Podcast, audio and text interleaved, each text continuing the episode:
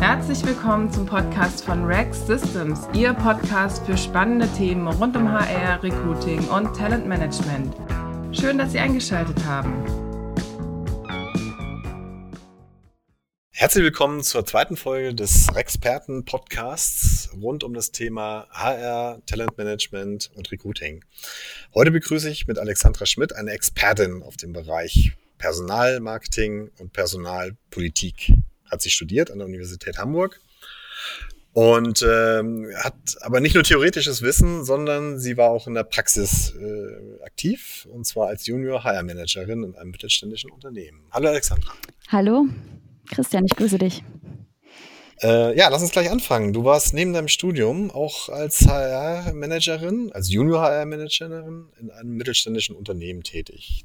Ähm, welche Rolle, glaubst du, spielt die Digitalisierung beim Thema Personalmanagement in der Praxis? Ähm, also dazu muss ich vielleicht ganz kurz erklären, ähm, dass unsere Aufgabe oder auch meine Aufgabe, die ich dort in dem Unternehmen hatte, zunächst erstmal der Aufbau von HR-Management-Strukturen war, da es in dem Unternehmen, wo ich war, bisher äh, kein HR-Management im klassischen Sinne gab, sondern es äh, gab halt einfach ähm, Personalreferentinnen, die sich mit um die Abrechnung gekümmert haben und ähm, das ganze Thema Recruiting, Personalentwicklung lief halt so ein bisschen nebenbei über den Tisch der Geschäftsleitung und äh, der Assistentinnen.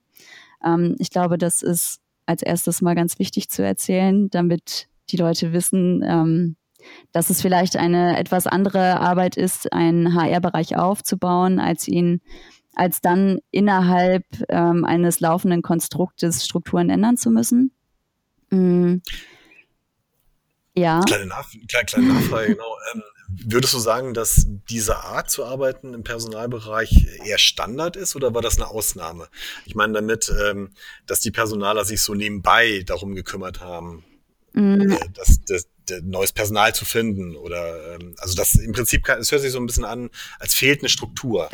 Naja gut, also der äh, Witz war ja, es gab ja keine Personaler. Also es gab bis dahin ja keine Personaler im klassischen Sinne, sondern es gab die Gehaltsabrechnung und der Rest lief eben über die Geschäftsführung und äh, die Assistentinnen.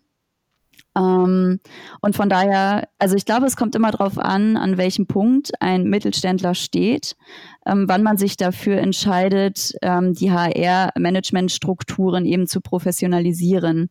Von daher, ich könnte gar nicht so genau ähm, eine Antwort auf die Frage geben, ob das jetzt der klassische Weg ist oder nicht. Ich glaube, für dieses Unternehmen war es halt äh, sehr untypisch, ein Unternehmen in der Größe von 500 Mitarbeitern, dass es da eben noch kein HR-Management gab. Mhm. Das heißt aber auf der anderen Seite, wer eine klare Struktur hat und eine klare Vision in dem Bereich, ist auch äh, klar im Vorteil? Ähm, also ich glaube, es macht Sinn, sich auch schon bei wesentlich kleineren Unternehmensstrukturen eine Strategie zu überlegen. Von daher würde ich sagen, ja.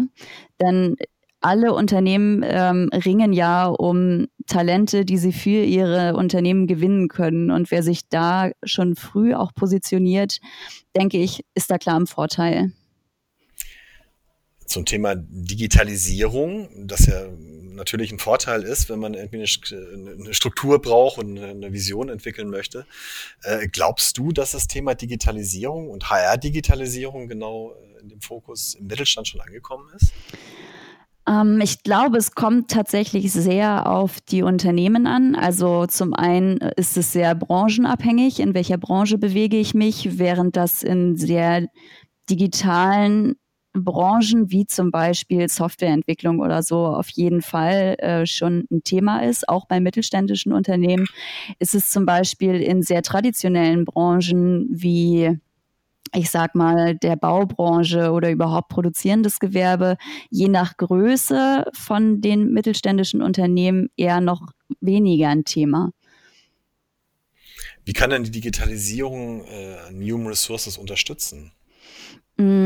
Also es kommt natürlich auch wieder ganz drauf an. Also ich bin ein großer Fan davon, immer zu schauen, welche Bedürfnisse hat denn das Unternehmen und da dann auch gezielt anzusetzen. Und aus meiner Erfahrung, die ich da äh, gesammelt habe, ist es tatsächlich so, Prozesse können einfach automatisiert werden. Also heute passiert tatsächlich in mittelständischen Unternehmen noch viel über Excel-Tabellen und Datenbanken. Daten werden mehrfach eingepflegt. Das kostet enorm viel Zeit und enorm viel Energie, da natürlich auch zu gucken, dass keine Übertragungsfehler passieren. Also das ist Punkt Nummer eins. Es ist Automatisierung und damit verringert es auch Komplexität dann äh, können Prozesse auch beschleunigt werden, zum Beispiel im Bewerbermanagementsystem oder wenn man mit Bewerbermanagementsystemen arbeitet, können einfach gewisse Sachen auch automatisch passieren. Ich reiche eine Bewerbung über das System an eine Führungskraft weiter. Dort wird automatisch ein Reminder eingestellt. Hey, schau dir den Bewerber nochmal an oder die Bewerberin und gib mir ein Feedback dazu, damit ich weitermachen kann. Also damit verschwinden diese Reminder auch von meiner To-Do-Liste. Ähm, dann ist es natürlich aber auch noch eine Sache von, ähm, es erleichtert einfach verschiedene Zusammenarbeiten. Also es sind klarere Grenzen gesetzt. Das konnte ich zum Beispiel auch in dem Unternehmen erleben, wo ich war. Ähm, ganz oft ist auch sowas wie die Frage, über welche Tische gehen denn die Bewerbungen, eine Statusfrage. Und wenn man dann plötzlich ein Bewerbermanagementsystem einführt, ähm, wo man dann sagt, okay, man nimmt beispielsweise die ähm, Stufe der Assistentinnen und Assistenten raus, die eben diese Bewerbung nicht mehr zu sehen brauchen, einfach auch von ihrem Tisch zu kriegen, ist es dann trotzdem eine Frage von Statussymbolen, schafft aber Klarheit darüber, okay, wessen Aufgabe ist das eigentlich wirklich? Also es schafft auch Klarheiten.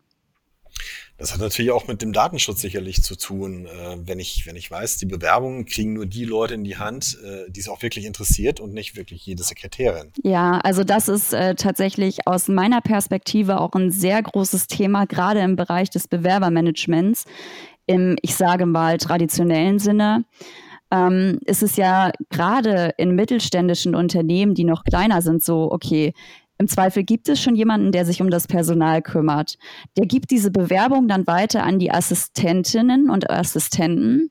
Ähm, die schauen sich das an, geben das dann an den Geschäftsführer. Das wird ausgedruckt. Äh, es geht nochmal in andere Abteilungen auch, wenn man feststellt, okay, also die oder derjenige passt jetzt vielleicht nicht so genau auf die Stelle, aber hey, könntest du den nicht da und da einsetzen? Und ich stelle mir gerade in DSGVO-Zeiten vor, äh, ein Bewerber kommt und sagt, hey, bitte löscht meine Daten. Da bin ich der Meinung, das können viele mittelständische Unternehmen gar nicht leisten, weil sie gar keinen Überblick mehr darüber haben, wer diese Bewerbungen eigentlich alle gesehen hat. Also gerade da ist auch digitales Bewerbermanagement äh, ein Riesenstein, um auch Datensicherheit zu gewährleisten. Mhm. Du hast gerade die DSGVO angesprochen, also die Datenschutz, mhm. die neue Datenschutzgrundverordnung, die seit zwei Jahren ja im, äh,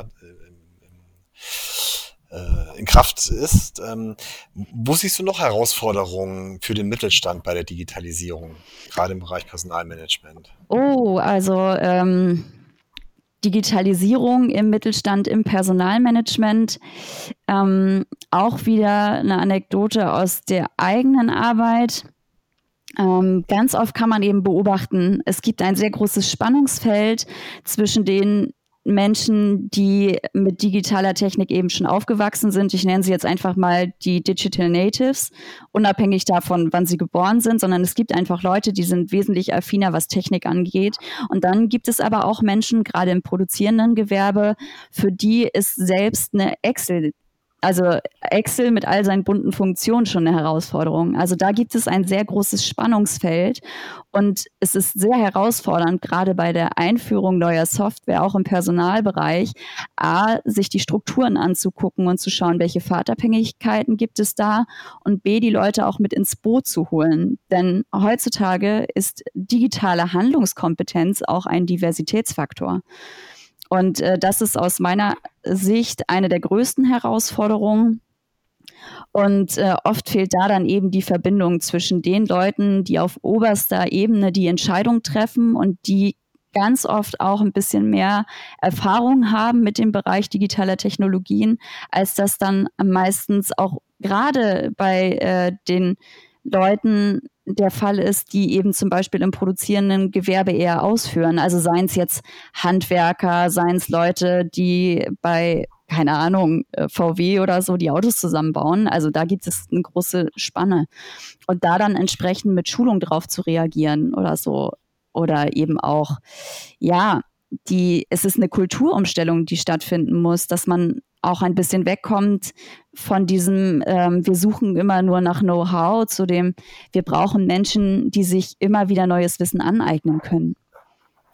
Glaubst du, äh, dass die Digitalisierung sich an irgendwelchen Branchen auch tatsächlich die Zähne ausbeißen kann? Ähm, ich glaube, da würde ich äh, sagen, dass es immer eine Frage von Notwendigkeit ist. Also ich glaube, dass zum Beispiel, wenn ich mir jetzt große Gartenlandschaftsbauer angucke oder so oder auch das Baugewerbe angucke, wo viel an Zulauf, an Bewerbermanagement sozusagen ähm, einfach durch einen Handschlag stattfindet, wo es viel über so, also über die eigenen Netzwerke geht. Ähm, ich glaube, dass in solchen Branchen die Digitalisierung tatsächlich einfach länger braucht, etwas mh, mm, ja langsamer vonstatten geht. Aber die Frage ist auch immer, ist das unbedingt schlimm? Oder ist das in manchen Branchen vielleicht auch zielführender, wenn man dort über andere Netzwerke geht? Also auch dort wieder einen Diversitätsfaktor zu berücksichtigen und die Frage, suche ich jetzt beispielsweise in meinem Bauunternehmen jemanden, der mir die IT leitet oder suche ich äh, einen Maurermeister? Da gibt es ja ganz andere Zugänge auch zu den jeweiligen Zielgruppen. Du hast eben nochmal äh, ausgeführt, was die Digitalisierung vor allen Dingen für den Bereich HR und die Leute, die dort arbeiten, bringt. Ähm, wo siehst du jetzt die Digitalisierung oder den, den, den Vorteil der Digitalisierung äh, für einen Endnutzer, für einen normalen Angestellten, ähm, für das Unternehmen als gesamte Organisation? Also da denke ich als erstes tatsächlich an Möglichkeiten, ähm, Kosten zu sparen, was natürlich für gerade äh, fürs Management und für die Geschäftsführung immer ein wichtiger Punkt ist, weil man spart unglaublich viele Stunden an Arbeit, die sonst ähm, ja jemand aus dem Personalmanagement investieren müsste, um beispielsweise Anfragen über Resturlaub oder über Urlaubsanspruch allgemein, über Zeitkonten, über ja, alles Mögliche einfach zu erfahren. Also man würde mit den Ohren schlackern, wenn einem bewusst würde, wie viele Anfragen da ankommen. Wenn ich das zum Beispiel über eine digitale Personalakte schon abbilden kann und der Mitarbeiter auch selber in der Lage ist, ähm, da gewisse Daten eventuell auch zu ändern, wie die Adresse und so weiter, dass damit einfach sich in dem Personalmanagementbereich niemand mehr beschäftigen muss, ist das schon mal ein großer Faktor wo ich dann eben gerade auch schon gesagt habe, es ist auch eine Selbstermächtigung der Mitarbeiter, bedeutet zum einen Verantwortung, aber zum anderen auch ja eine gewisse, ein gewisses Maß an größerer Handlungskompetenz über die eigenen Daten. Ich muss nicht die ganze Zeit äh, zu meiner Gehaltsabrechnung laufen und äh, ständig Fragen stellen. Ich kann das einfach über den kurzen Weg. Ich kann das eintragen in, keine Ahnung, in die App oder in die Software. Mein Urlaubsantrag geht direkt zum Chef. Das wird alles automatisch gemacht, muss nicht nochmal ausgedruckt werden. Also da ist es dann eben auch ressourcensparend. Ähm, und geht auch einfach schneller. Also es macht einfach viele Dinge auch leichter und bequemer. Ich kann das plötzlich auch von zu Hause machen. Ich muss da nicht immer hinlaufen, ich muss da nicht anrufen und so weiter und so fort. Wenn ich aber Arbeitsstunden einspare, dann kann ich letztlich kann ich mir auch den HRler sparen. Mm, das, das glaube ich tatsächlich nicht, weil auch an andere, also ich würde sagen, es kommt einfach zu einer Verschiebung, dass sich die HRler dann plötzlich Kapazitäten freischaufeln, sag ich mal, die im wertschöpfenden Bereich wieder viel besser aufgehoben sind. Das heißt, sie haben Zeit, mehr auf den Menschen einzugehen, wo es notwendig ist, auf die Kollegen, auf die Mitarbeiter vor Ort. Also das würde ich weniger als Ersatz, sondern eher als Ergänzung sehen. Also keiner braucht, um seinen Job jetzt zu fürchten, der uns zugehört hat? Denke ich nicht. Sehr beruhigend. Ja, äh, Alexandra, vielen Dank für die Einblicke. Sehr gerne. Das war Rexperts, der HR Talk. Heute im Interview mit Alexandra Schmidt, Masterstudentin Human Resource Management bei unserem Kooperationspartner der Universität Hamburg. Vielen Dank, dass du mit dabei warst, Alexandra. Ich verabschiede mich und sage auf Wiedersehen. Bis zum nächsten Mal. Das war der Rex Systems Podcast, Ihr Podcast zu aktuellen Themen rund um HR, Recruiting und Talentmanagement. Wir freuen uns, dass Sie mit dabei waren und wünschen Ihnen noch einen schönen Tag, Abend, Nacht und bis bald.